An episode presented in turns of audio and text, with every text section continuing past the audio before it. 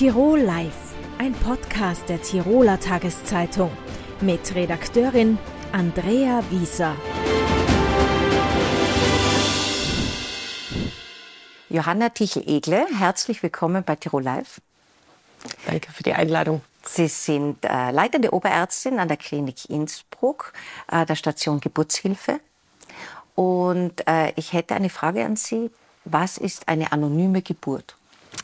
Ähm, eine anonyme Geburt ist eine Möglichkeit für Frauen, ähm, einerseits ihr Kind äh, auf die Welt zu bringen in einem äh, sicheren medizinischen Setting wie einem Krankenhaus, ohne aber ihren Namen zu nennen. Das heißt, die, das kann nicht auf sie zurückverfolgt werden. Zum Teil äh, entscheiden sich die Frauen auch schon, die Schwangerschaft zu betreu betreuen zu lassen bei uns ohne dass ähm, das Umfeld das wissen muss oder dass das auf ihren Namen zurückzuverfolgen ist. Äh, wie oft pro Jahr findet äh, sowas statt auf der Klinik in Innsbruck? Es, es wechselt eigentlich ähm, nicht, nicht so viel. Es sind circa, also letztes Jahr waren es vier, die Jahre davor so zwischen zwei und drei. Mhm. In welchen Lebenslagen kann es wichtig sein, so ein Angebot in Anspruch zu nehmen? Ähm, ja, also es ist ganz klar, dass das für keine Frau eine leichte Entscheidung ist. Mhm. Es sind ähm, unterschiedliche Lebenslagen. Es sind zum Teil obdachlose Patientinnen. Es sind Patientinnen, die hier arbeiten, wo die Familie daheim nicht wissen darf, dass sie schwanger sind oder ein Kind auf die Welt bekommen. Es sind Patientinnen, die auch, es sind auch Patientinnen, die schon Kinder haben, die sich aber zum Beispiel äh, ein weiteres Kind nicht leisten können und dieses Kind aber, dass das dem Kind auch nicht erklären können, warum oder nicht erklären wollen. Ähm, es wird die Frau immer davor ähm, beraten, also sie bekommt eine Sozialberatung, sie bekommt psychologische Unterstützung, ähm, sie wird auch über die Alternativen aufgeklärt. Wichtig ist aber, dass wir sie nicht versuchen umzustimmen. Mhm. Ähm, Sie sagen, es ist keine leichte Entscheidung, ist klar. Kann es, äh, was passiert mit Patientinnen, die sich im Laufe der Schwangerschaft oder kurz nach der Geburt anders entscheiden?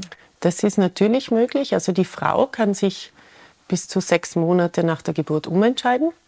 Das ist ihr Recht. Ähm, und dann wird es einfach ungültig gemacht und die Schwangerschaft wird quasi ihrem Namen ähm, zugeschrieben.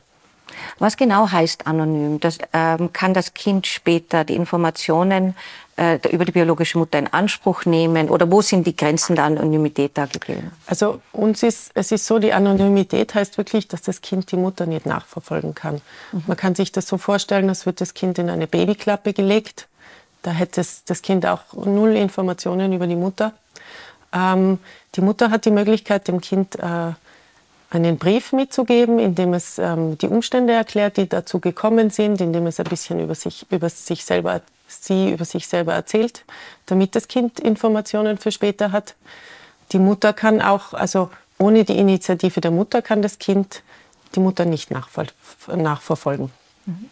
Könnte es äh, Bereiche geben, wo man sagt, es würde medizinisch Sinn machen, später im Laufe eines Lebens auf diese Informationen zugreifen zu können? Natürlich gibt es das. Mhm.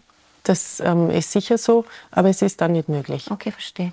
Ähm, es gibt keine Babyklappe an der Klinik Innsbruck. Ähm, warum eigentlich nicht? Oder wäre das ähm, sinnvoll auch? Also prinzipiell ist es so, dass ähm, ich denke, dass die Babyklappe ähm, nicht gebraucht wird.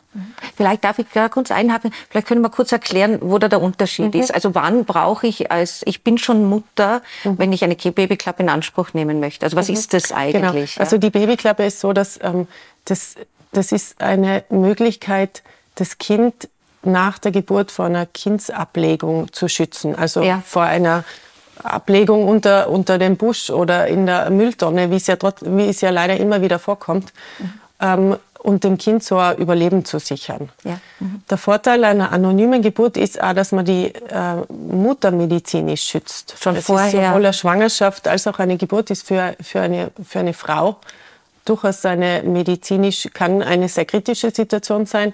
Und man will der Frau ersparen, dass sie quasi entweder das Kind allein daheim auf die Welt bekommt oder in einer öffentlichen Toilette oder im, überhaupt im Freien.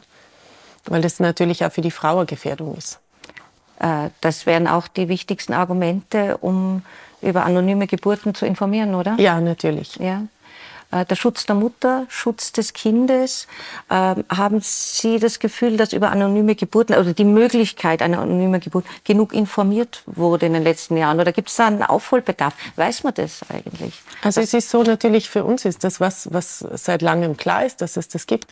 Ich denke natürlich, ähm, dass die Bevölkerung in Tirol oder überhaupt in Österreich gar nicht so viel Einblick hat in das Thema anonyme Geburten. Ähm, und es ist sicher, es ist, also es ist mir wichtig, dass, dass man weiß, dass es das die Möglichkeit gibt. Mhm.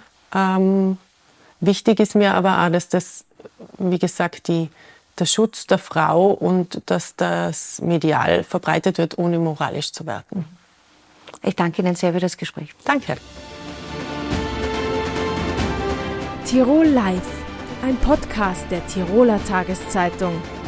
Das Video dazu sehen Sie auf tt.com.